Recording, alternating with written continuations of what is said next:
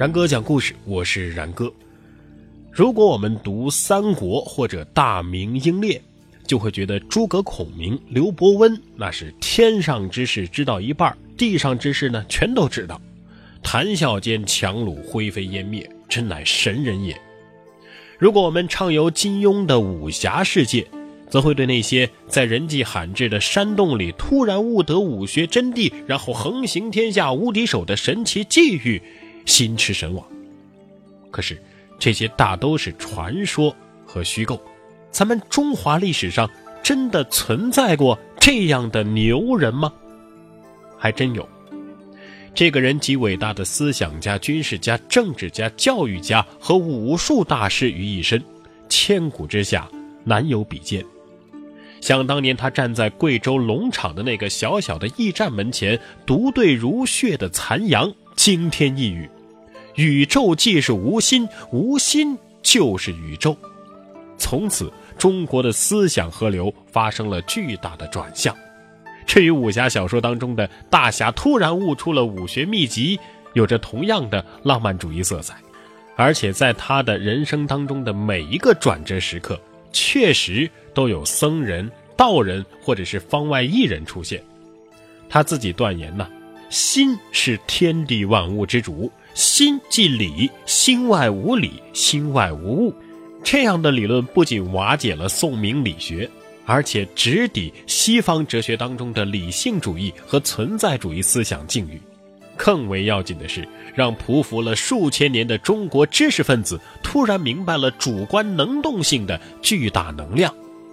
仰首攀南斗，翻身倚北辰，举头天外望，无我这般人。从此啊，中国历史由帝王史变成了名臣史、知识分子史。他的个人气质近于古人所谓的豪雄，或者说。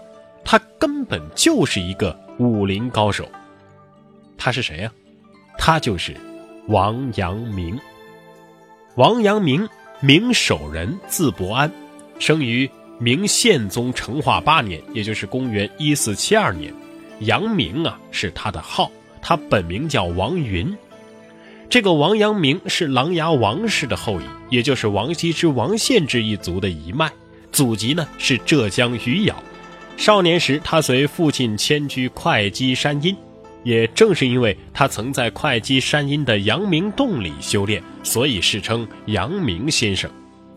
他的家世传承里啊有道教的背景，道教的神秘主义传统在王阳明的身上是有着突出的体现的。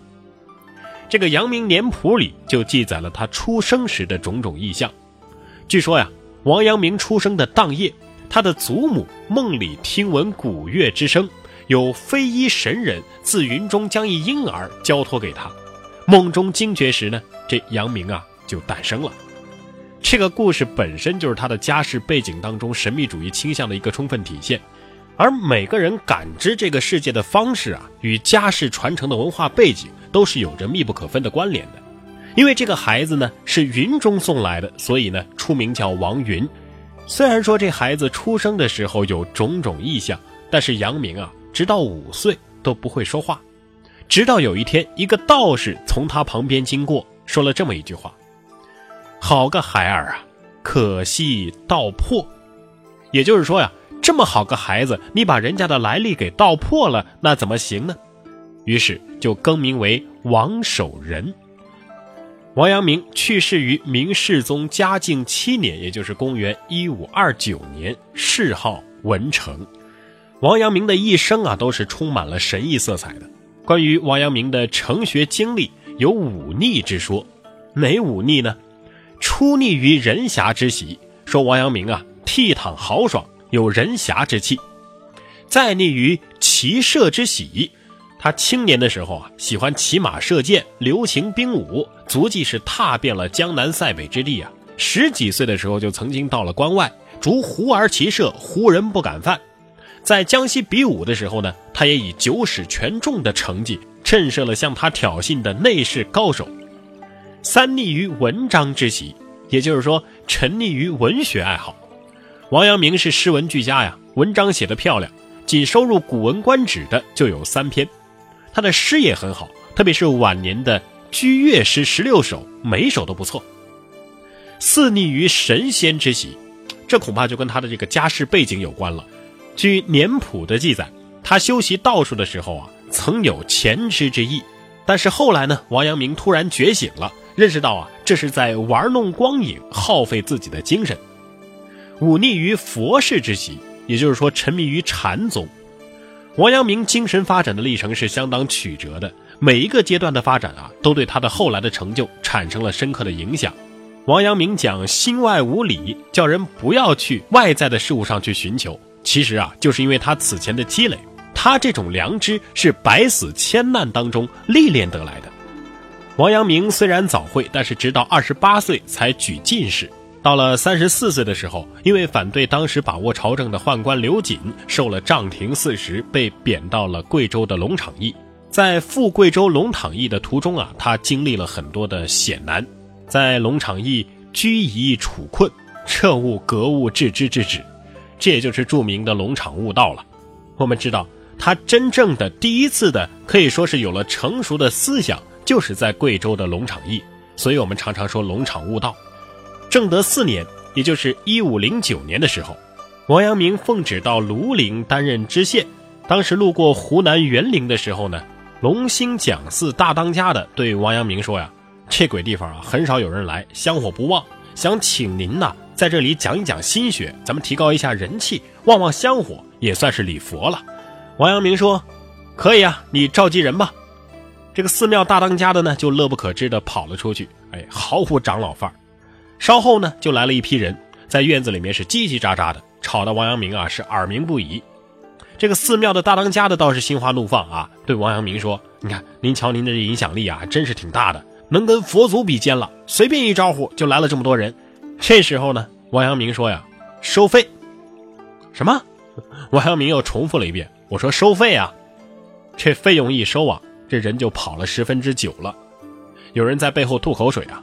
呸原本是来听听热闹的，想不到还收费，可见这王守仁呐不咋地，骗子。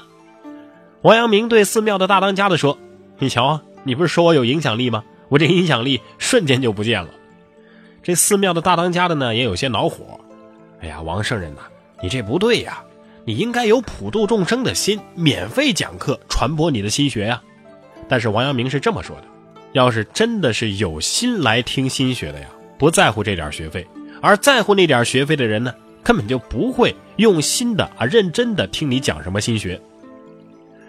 十年之后，正德十四年，也就是公元一五一九年，王阳明四十七岁了。这时候，宁王朱宸濠经过多年的准备，在南昌起兵叛乱，很快就占领了九江，以十万大军兵锋是直指南京啊，震动朝野。这可以说是明中叶的一场大危机了。